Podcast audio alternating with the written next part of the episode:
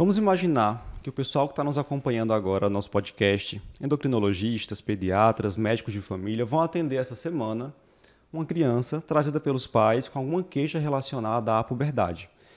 Se a gente puder dar dicas de como conduzir essa anamnese e esse exame físico dessa criança, quais informações são essenciais que devem ser coletadas ou devem ser buscados sinais ao exame físico, o que a senhora destacaria em relação à anamnese e ao exame dessa criança com queixa em relação à puberdade?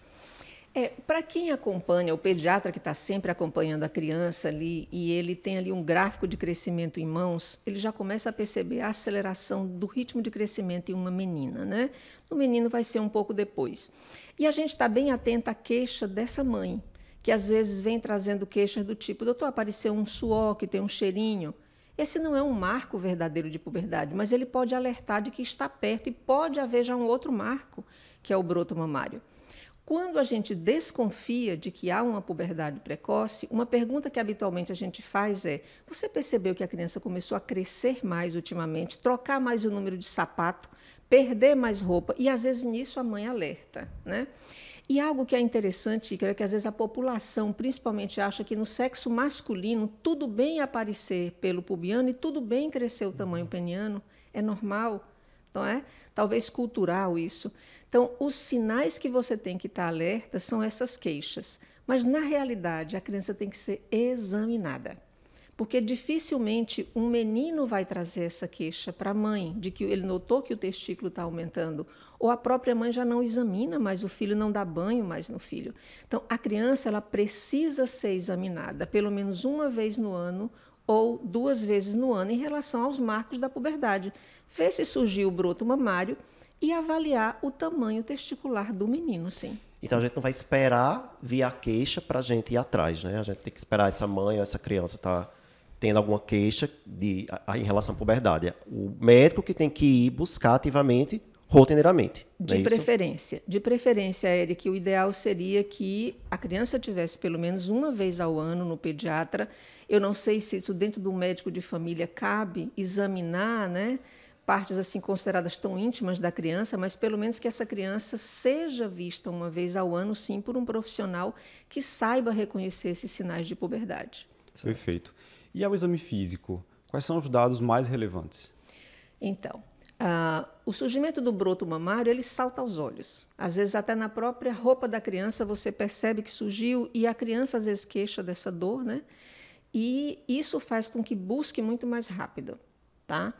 O surgimento de cheiro na axila, né, de odor axilar, como eu já disse, não é um marco da puberdade verdadeira, mas junto com o pelo pubiano e acne, se surgir antes, pode ser uma puberdade precoce de outra causa. Uhum periférica de uma produção na adrenal ou de um tumor de adrenal, tá?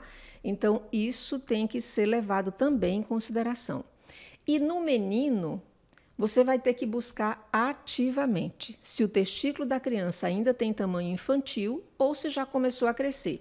Tem um instrumento que é o orquidômetro, que ele é essencial para esse exame físico. Eu vou pedir para a nossa produção aproximar a câmera para que a doutora Jaqueline possa mostrar. Esse instrumento aqui todo profissional que trabalha com criança deveria tê-lo em mãos. Porque você tem aqui qual é o tamanho infantil do testículo, até esse último tamanho azul, que é o de 3 ml, e a partir do volume 4 ml é que a puberdade está iniciando. Vejam que a diferença é sutil. Uhum. Se você não tiver esse instrumento em mãos ou não tiver experiência de examinar a criança, você não vai perceber. Posso dizer para você que a maioria das vezes que o menino chega, ele já chega nesse estágio aqui. Nossa. Uhum. Que é quando a bolsa testicular pende e começa a escurecer. E aí é quando começa a chamar a atenção, tá? Então muitas vezes chega bem tardiamente. Um outro dado é que o testículo, quando começa a crescer, ele começa a se tornar discretamente mais amolecido. Mas, gente, quem percebe isso é o endócrino pediatra que está examinando do dia a dia. Então, para o pediatra geral ou qualquer um profissional que trabalhe com criança, para você reconhecer a puberdade do menino, eu recomendo ter o orquidômetro. Isso é um instrumento barato que você compra facilmente e que vai nos ajudar a fazer o diagnóstico bem precoce de uma doença que no menino requer muito cuidado, porque pode ser uma doença grave.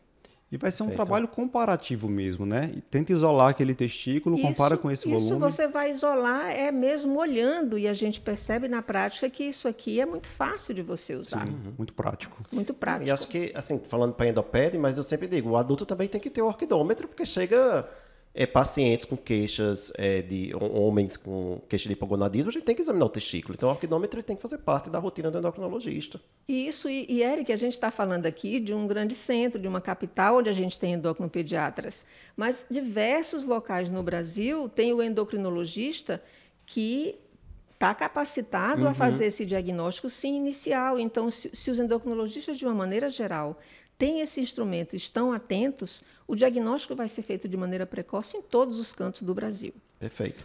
Ô, Jacqueline, poderia comentar também os famosos estágios, os estágios de Tanner? Claro que Isso. não vai falar detalhado, mas é, assim, fazer é. uma... Eu estava aqui comentando com os meninos que falar detalhadamente tudo isso é Fica é maçante, chato, né? é maçante. Eu recomendo a todos que atendem crianças e adolescentes a terem essa tabela em mãos. E não tenham vergonha de usar a tabela, gente, olhar e comparar, não, tá? Com o tempo, você fazendo isso, você vai saber de cor. Então, na menina, o M1, que é o da mama, né, M de mama, o M1 é quando você ainda não tem nenhum broto mamário. Por favor, gente, não existe M0, é M1, tá?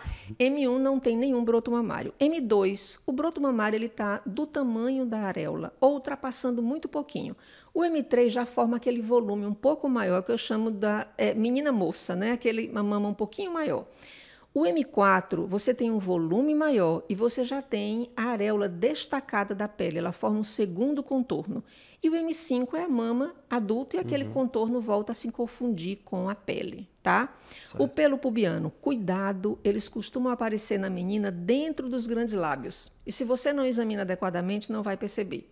Então, o M2 ele aparece ali na região inferior ou dentro dos desculpa, o P2, o P2 de, de, pubarca, de pelos pubianos. Ele aparece ali ah, bem na região dos grandes lábios, na parte inferior. O P3 ele sobe um pouquinho para o monte pubiano. No P4, ele já é mais volumoso, mais grosso. Gente, lembrar, não é pelo fino, uhum. tem que uhum. ser pelo grosso, pelo escuro, pelo terminal, tá? No P4, uh, ah, a gente já tem o monte pubiano repleto de pelos escuros e grossos, e no P5, ele atinge a raiz das coxas, tá? Boa. Nos meninos já é um pouquinho mais complicado e requer um pouco mais de prática e de experiência, tá?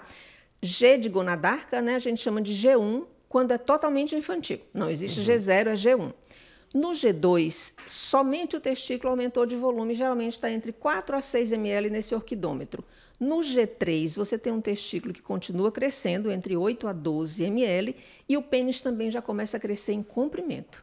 No G4, o pênis cresce em comprimento, largura, o testículo já atinge até em torno de 20 ml, a bolsa escrotal é escura, enrugada, e o G5 chega até 25 ml, é aquele estágio de adulto, uhum. tá?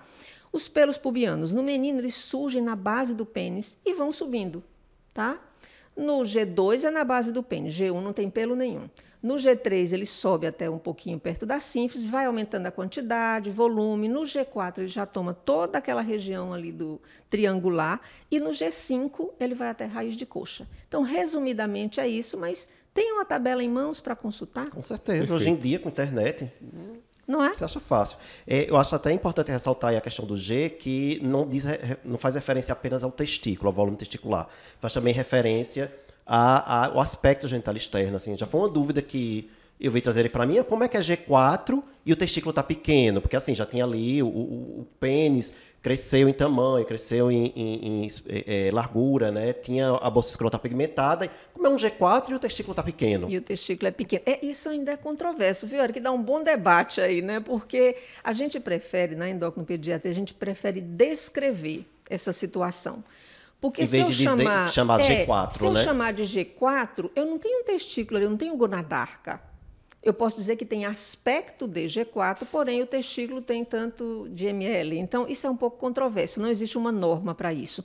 Quando não há norma, é melhor você descrever, porque o diferente não tem norma. Até porque né? descrever facilita, né? Até porque a outra pessoa vai, vai pegar e vai. Sim, sim. Ah, não, tem, tem, já tem um desenvolvimento da genitália, mas o testículo ainda é pequeno e a gente sabe que isso é importante depois quando for falar de diagnóstico diferencial, né? Da puberdade sim, precoce, sim, o tamanho das do testículo. causas, você sabe disso, que o testículo é pequeno e o aspecto né, é mais desenvolvido.